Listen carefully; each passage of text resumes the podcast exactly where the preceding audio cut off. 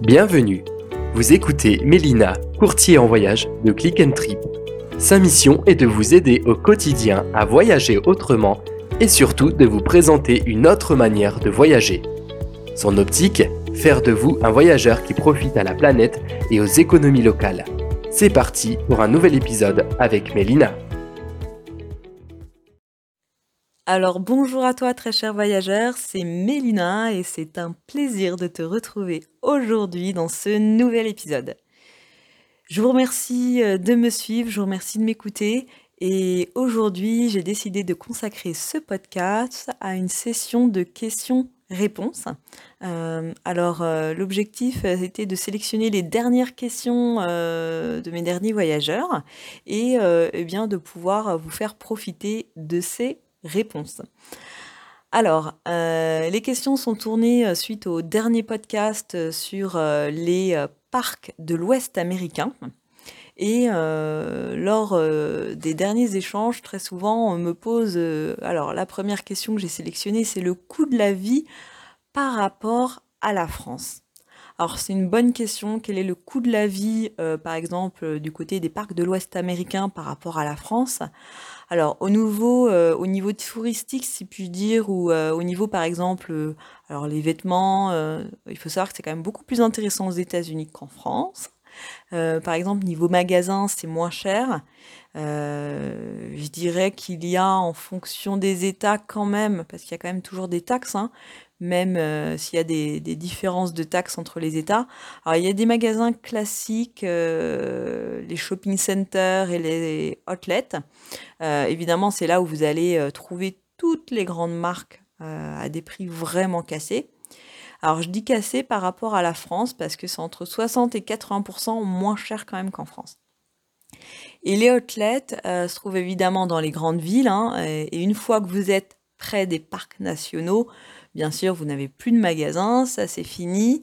Euh, là, vous allez retrouver euh, côté parcs nationaux uniquement des, pompes à essence où vous pouvez euh, voilà, vous ravitailler, trouver une bouteille d'eau, un petit snack, mais il n'existera plus, on va dire, que les pompes à essence autour des parcs nationaux pour acheter, comme je disais, des choses au niveau, euh, au niveau classique, euh, basique, pour, euh, voilà, pour dépanner.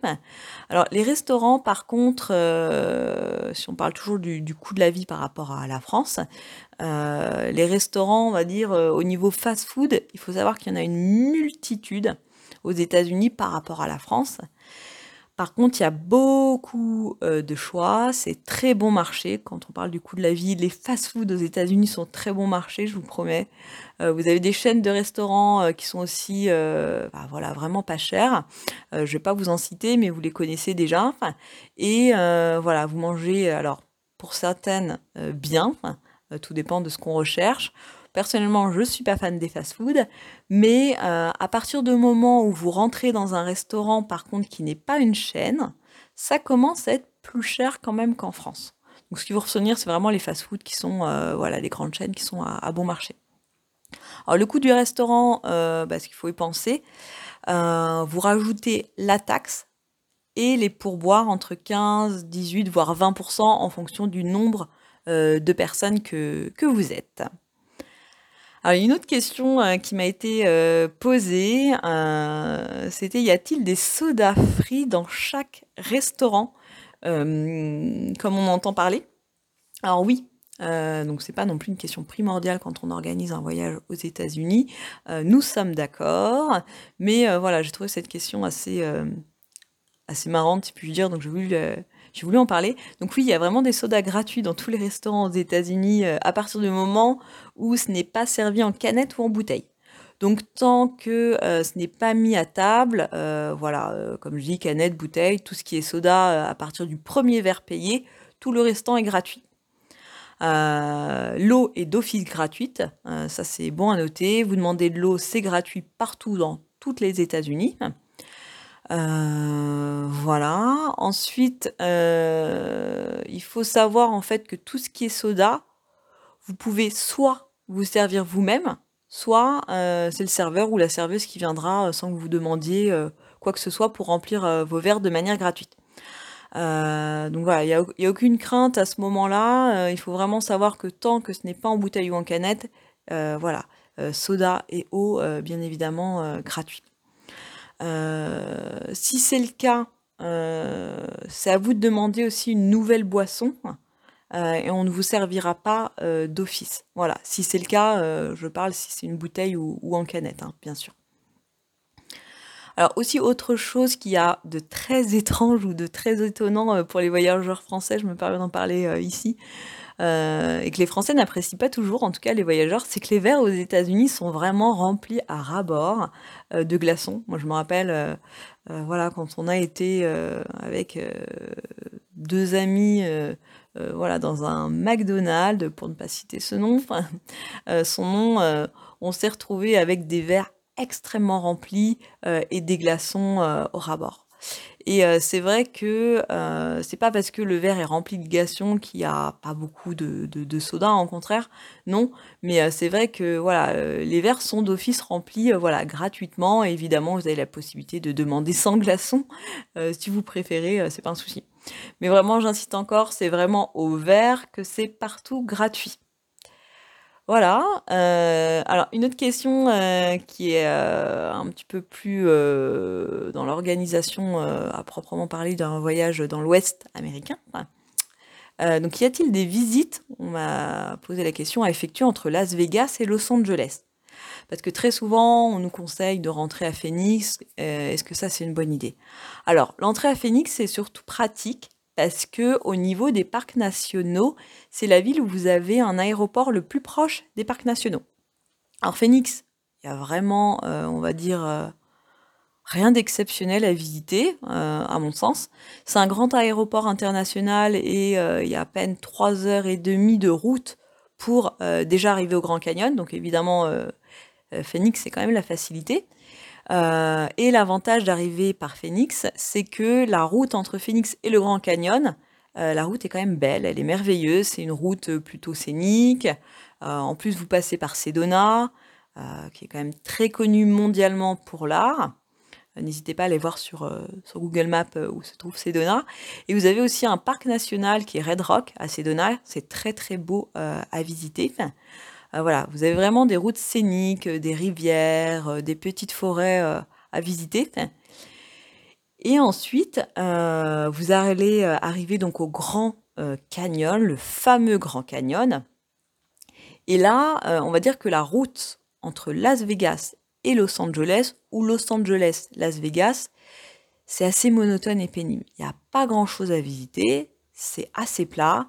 Euh, voilà, vous allez faire une partie de la route 66 en passant par euh, euh, Barstow au milieu. Et après, voilà, vous pourrez peut-être visiter Calico où il y a aussi un, un outlet entre les deux. Mais à part ça, franchement, sur la route, il n'y a rien d'exceptionnel à visiter. C'est vraiment, c'est monotone. Donc voilà, il faut compter à peu près 5h30 de route non-stop, je dis bien non-stop, entre Los Angeles et Las Vegas. Euh, la différence aussi euh, entre euh, Los Angeles et Phoenix, c'est que Los Angeles de Paris, vous avez des vols directs. Phoenix, le vol le plus direct, c'est uniquement British avec l'escale à Londres. Voilà. Sinon, voilà, c'est une escale quelque part dans une ville de l'Est aux États-Unis. Donc Paris-Los Angeles, c'est le plus pratique. Euh, il faut juste penser que lorsque vous faites aussi une escale, parce que souvent, très, même très souvent, euh, vous trouvez des vols à prix intéressant, donc avec escale pour venir aux États-Unis. Euh, pour une escale, il faut au minimum, en tout cas quand je parle d'escale dans une ville des États-Unis, il faut au minimum compter 2 heures, 2 heures et demie. Toujours. Donc moi, ce que je vous conseille, c'est de ne jamais prendre un billet d'avion en dessous de 2h30 d'escale dans une ville aux États-Unis. Franchement, euh, surtout quand c'est un premier voyage aux États-Unis, euh, comme je vous dis, simplement parce qu'il y a un risque de rater l'escale à cause de l'immigration à faire dans la première ville aux États-Unis. Parce que vous ne pouvez pas prévoir à l'avance euh, voilà, la durée que vous allez attendre pour l'immigration. Ça peut durer une demi-heure, vraiment minimum, hein. une heure, une heure et demie. Voilà, chaque ville est différente et il peut même y avoir parfois un guichet ouvert. Enfin, Certes, il va y avoir un, guichet ouvert, pardon, mais vous allez pouvoir en avoir peut-être deux ou trois guichets. Voilà, on ne sait pas forcément comment ça va se passer. Donc vraiment prudence, vous ne pouvez pas prévoir bah, prévoir le temps passé à l'immigration. Donc le minimum, je dirais, c'est 30 minutes et le maximum, bah, ça peut arriver même 3 heures d'attente à l'immigration. voilà, avec un risque euh, un risque, pardon, s'il n'y a pas assez de durée d'escale, c'est vraiment voilà de rater, euh, de rater son vol. Donc vraiment, soyez prudent à ce niveau-là et euh, si vous faites en tout cas une escale, prévoyez un minimum, on va dire une durée moyenne de 2h30, c'est bien. Alors une, autre, une autre chose aussi assez importante à l'aller. Alors pas au retour, mais à l'aller, je pense que c'est bien que j'en parle à ce niveau-là. Enfin, euh, surtout dans l'organisation d'un voyage aux États-Unis. À l'aller, vous devez, après l'immigration, aller chercher vos bagages et les mettre sur le tapis roulant qui se trouve juste à côté. Donc c'est juste une formalité, mais vous devez prendre euh, votre bagage à l'escale à l'aller et le mettre sur le tapis roulant à côté. Voilà, c'est une formalité, il n'y a pas à faire euh, cette formalité-là au retour lorsque vous quittez les États-Unis. C'est bon savoir. Autre chose aussi importante, euh, quand vous rentrez aussi aux États-Unis, il y a souvent des fouilles de bagages par la douane. Ça, c'est important à savoir. Alors, un document euh, simplement de la douane peut être mis dans le bagage du voyageur, il faut que vous le sachiez. Il n'y a pas du tout à s'inquiéter, je dirais que 80% des bagages sont traités euh, voilà, de cette manière-là. donc c'est vraiment quelque chose de routinier, il ne faut pas en avoir peur, il ne faut pas que vous soyez offusqué parce que euh, voilà, on a ouvert vos bagages, euh, on a vérifié, c'est quelque chose de tout à fait normal aux États-Unis. Euh, donc la prochaine question, quels sont les parcs les plus visités aux États-Unis ou quels parcs on pourrait conseiller pour un premier voyage aux États-Unis? Alors, les parcs les plus visités, bien évidemment, euh, si vous avez déjà recherché euh, des informations sur Internet, c'est le Grand Canyon, sans grande surprise, le Monument de Valais, euh, voilà, qui est vraiment magnifique. par contre, c'est pas un parc national, hein, le Monument de Valais, attention, c'est bien un parc sur territoire indien, donc avec un, supplément tarifaire. Ensuite, vous avez Bryce Canyon, qui est un parc national, donc vous pouvez faire des visites, voilà, des balades qui sont incroyables. par contre, attention, le Grand Canyon, euh, pendant que j'y pense, vous pouvez faire des balades en été. Je ne conseille pas du tout, par contre, de faire une balade dans le fond euh, du Grand Canyon. Alors, d'ailleurs, pour faire une balade dans le fond du Grand Canyon, il faut savoir qu'il faut un permis délivré par les rangers. C'est un permis qui est demandé à l'avance. simplement parce que voilà, c'est une balade au niveau conditions physiques il faut être quand même en très bonne condition. Euh, parce que, la, que descendre, on va dire, si puis dire, c'est difficile. Mais encore plus, euh, ce qui est difficile, c'est de remonter le canyon. Euh, quand on dit que c'est difficile, il faut une bonne forme physique, il faut en moyenne 7 heures, 7 heures, voire même 10 heures de marche pour remonter du bas du Grand Canyon vers la sortie. Donc là, vraiment, c'est pas conseillé quand on est euh, franchement euh, euh, voilà, en, voyageur type balade classique. Ensuite, dans les parcs les plus visités, vous avez le, Zion, qui se trouve entre Bryce et Las Vegas. Zion qui s'écrit Z-I-O-N. vous avez Page au lac Powell. Alors, étonnamment, Page, donc P-A-G-E, pour arriver sur la petite partie de plage, alors c'est une toute petite partie de plage au lac, c'est considéré comme un parc national. Et là, euh, il vous faut la, carte des passes, hein, ou un droit d'entrée sur le lac Powell, euh, puisqu'il est considéré parc national. Alors, vous avez aussi également euh, le Death Valley, ce qu'on appelle plus communément la vallée de la mort en français, qui se trouve donc entre Las Vegas, Mammoth Lake et Yosemite. Euh, donc là, bien sûr, vous avez aussi Yosemite, qui est aussi une très, euh, qui est aussi un parc très visité, qui est magnifique, il est très beau. Il faut juste faire attention à une chose, c'est que Yosemite est totalement fermé en hiver, euh, du mois de novembre jusqu'à fin mai, de mémoire. Yosemite, bien sûr, c'est très visité, mais ici, ce qui est important, comme je disais, il faut faire attention à la fermeture. et la seule chose qu'il est possible de visiter si vraiment vous projetez de voyager en hiver, c'est Yosemite Village. voilà, c'est l'entrée ouest uniquement qui est ouverte, donc l'entrée est côté Mammoth Lake. Euh, voilà. Euh, en ce qui concerne donc euh, les parcs, comme je disais, donc les plus visités, je fais un petit récapitulatif. je me suis un petit peu éparpillée, désolée. Donc vous avez le Grand Canyon, voilà, Monument Valley, Bryce Canyon, le lac Powell, Zion, Dead Valley, plus communément appelée la vallée de la mort, Yosemite au niveau de l'ouest, hein, c'est important.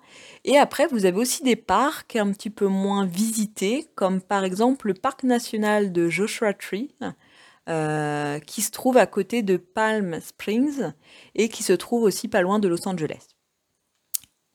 Euh, et puis ah oui, un autre parc aussi qui est très visité aussi, mais qui est beaucoup plus loin. Et là, il faut quand même quelques jours de circuit euh, supplémentaires. Euh, c'est euh, Moab. Donc là, c'est une région qui est très scénique, hein, qui est très belle, surtout pour euh, les motards, et bah, bien sûr en voiture aussi. Et là, vous avez trois parcs nationaux hein, du côté de Moab. Donc vous avez Canyonlands, vous avez Needles, qui se trouve voilà, dans, dans l'autre Canyonlands de l'autre côté. Et vous avez aussi euh, Archis National Park, où là vous avez une centaine d'arcs naturels qui sont créés par l'érosion euh, voilà, du vent. C'est vraiment magnifique et voilà, il faut compter à peu près, euh, à peu près un jour, une bonne journée pour, pour faire ce parc.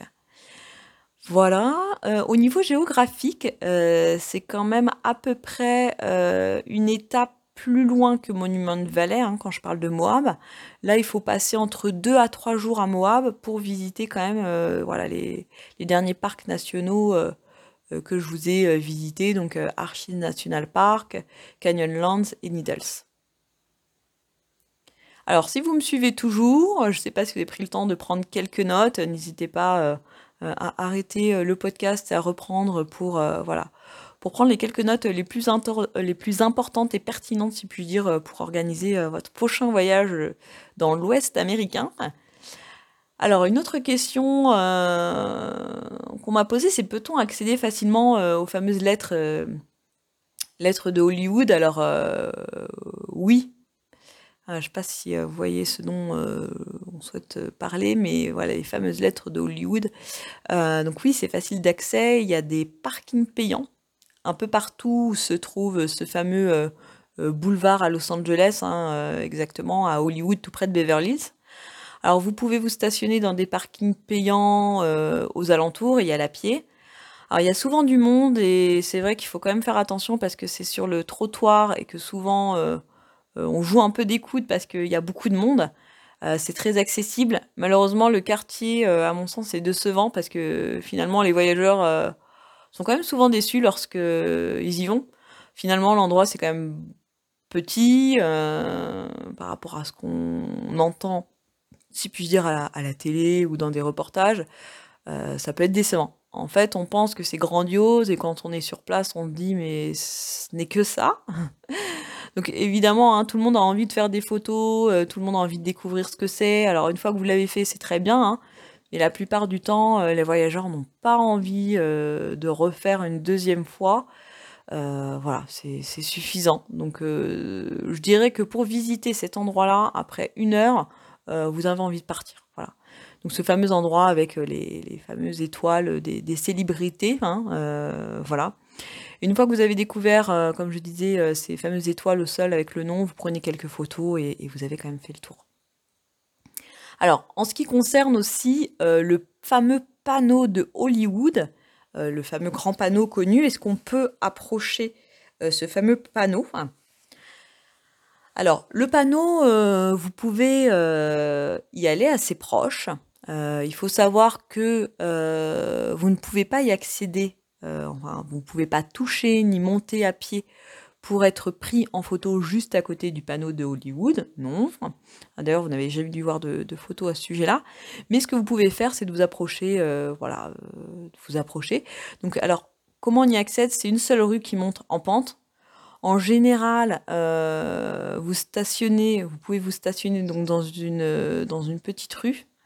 alors, j'ai pas le nom de la rue exactement en tête. Il faut savoir que c'est une rue où il y a des habitants euh, bien sûr. Il faut être très prudent parce que la police euh, est quand même là régulièrement pour mettre des amendes aux voitures qui sont stationnées devant les maisons des habitants, justement, sur place. Et euh, c'est quand même assez contraignant, il faut savoir quand même pour les habitants, parce que bon, il y a des parkings qui sont mis à disposition en bas de la rue. Par contre, l'inconvénient, c'est que voilà, c'est très pentu et qu'il faut quand même monter cette rue à pied pour euh, s'approcher le plus possible de ce fameux panneau de Hollywood. Après, je dirais que le plus proche, euh, vous pouvez y approcher, c'est à peu près 300-400 mètres. Euh, mais bon, c'est vraiment bien. Il y a, quand même assez de monde hein, dans, ces rues pour aller voir le panneau Hollywood il faut savoir que ce panneau, il se trouve en direction, euh, donc si vous venez du centre de Los Angeles, en direction de Beverly Hills, euh, vous êtes dans voilà les quartiers huppés de Beverly Hills, et sur la montagne, voilà, vous avez ces fameuses villas. Hein. il faut juste faire quand même attention parce que c'est évidemment un quartier habité et que les habitants ne sont pas toujours contents, je me permets de le préciser. Euh, il faut se mettre à leur place, c'est vraiment très touristique. Euh, voilà, vous avez des centaines de voyageurs qui viennent euh, en voiture là tous les jours. voilà, si vous pouvez y aller stationner, mais il est conseillé de stationner dans les parkings adéquats et de faire le reste du trajet plutôt à pied pour éviter des amendes par la police. Quoique ça peut faire un joli souvenir. Hein. Euh, une autre question aussi également donc euh, qu'on m'a posée, c'est euh, pouvez-vous nous dire si vous nous conseillez plutôt des nuitées dans le centre de San Francisco ou en dehors? On est souvent, il nous est souvent dit que certains quartiers sont dangereux. Alors c'est une très bonne question que m'avait posée Mathieu à l'époque, donc je dirais que oui, oui et non en fait. Euh, oui, je conseillerais le centre de San Francisco euh, pour diverses raisons. Alors, le centre de San Francisco, il faut savoir que tout est pratique pour le visiter, enfin pour la visiter, la ville, c'est puis dire hors véhicule, hors voiture. Donc vous n'avez pas besoin de véhicule pour visiter San Francisco, hein. c'est un petit peu comme euh, Paris, vous avez les transports en commun, c'est vraiment pratique, vous avez tout sous la main. Euh, que ce soit, comme je dis, les métros, trams, bus, c'est hyper facile euh, pour, euh, pour se déplacer voilà, d'un quartier à l'autre. Après, les quartiers, je dirais pas ou peu fréquentables ou même dangereux, c'est plutôt Auckland qui se trouve à l'extérieur de San Francisco. là, il y a aussi un, aéroport, bien évidemment, et c'est pas très conseillé.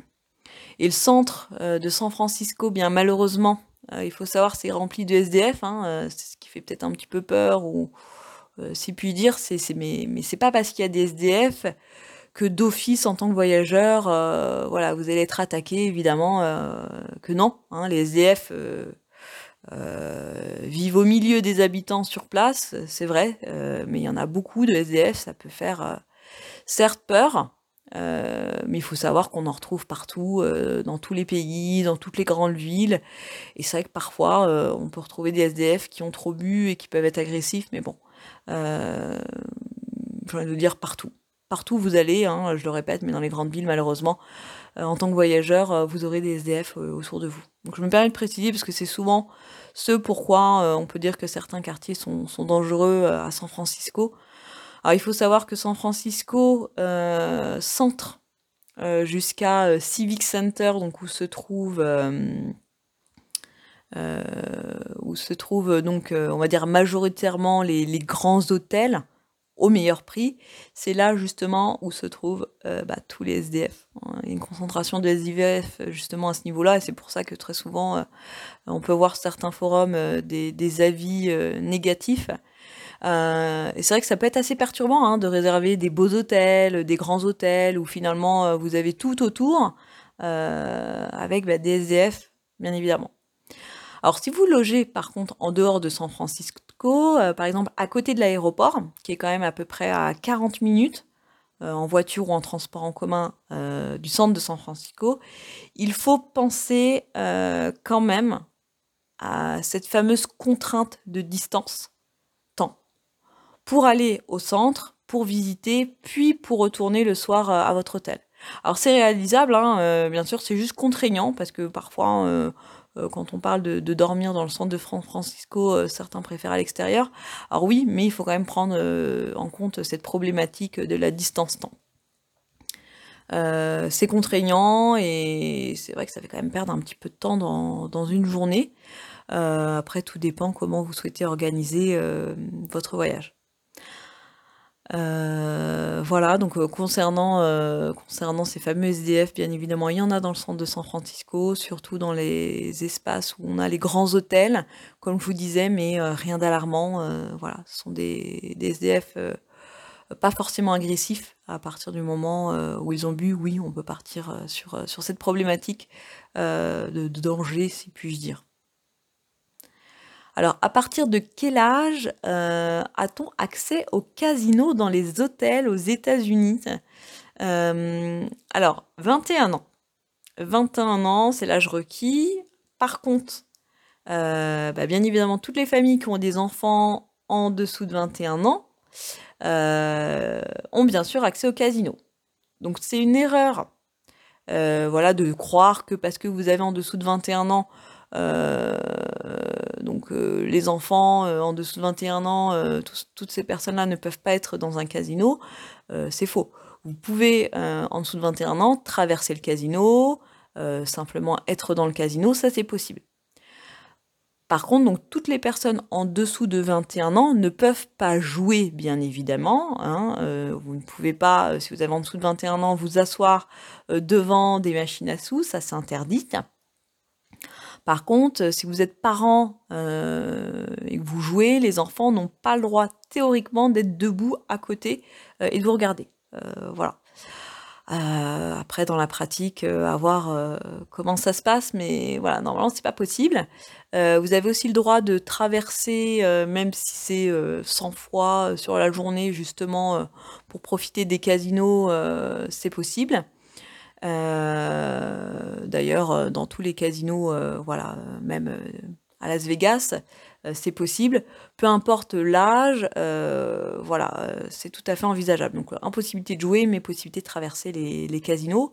Et en plus, vous allez voir, mais la réception des hôtels est quand même mise de manière que vous êtes quasiment obligé de traverser l'entièreté du casino pour arriver aux ascenseurs qui mènent à votre chambre. Donc oui, vous pouvez accéder à n'importe quel âge au casino, mais euh, jouer, c'est à partir de 21 ans. À savoir aussi, euh, alors une petite astuce euh, qui, est, qui est bonne à prendre, puisqu'on parle des casinos. Je pense que beaucoup de voyageurs ignorent cette astuce, mais à partir du moment où vous avez le droit de vous asseoir à une machine à sous dans un casino et que vous avez plus de 21 ans, vous avez le droit de demander des boissons alcoolisées à tout euh, serveur euh, de manière gratuite. Euh, bien évidemment, gratuite certes, mais à condition de donner quand même un pourboire au serveur ou, ou à la serveuse voilà, qui arrive. Alors il y a quand même peu de voyageurs qui profitent de cet avantage pour justement demander des boissons voilà, qu'ils souhaitent. Euh, en plus, c'est pas payant, donc il faut simplement donner un pourboire. Donc je pense que ça peut être l'occasion si vous avez euh, voilà, plus de 21 ans et vous souhaitez euh, profiter de cette belle occasion. Alors il y a évidemment plein d'autres questions intéressantes à se poser pour un voyage aux États-Unis. J'aimerais également vous en parler dans un autre podcast, mais n'hésitez pas à vous à me contacter, à poser d'autres questions si vous en avez. Je vous remercie de m'avoir suivi euh, dans ce nouvel épisode et je vous donne rendez-vous dans un prochain. À bientôt!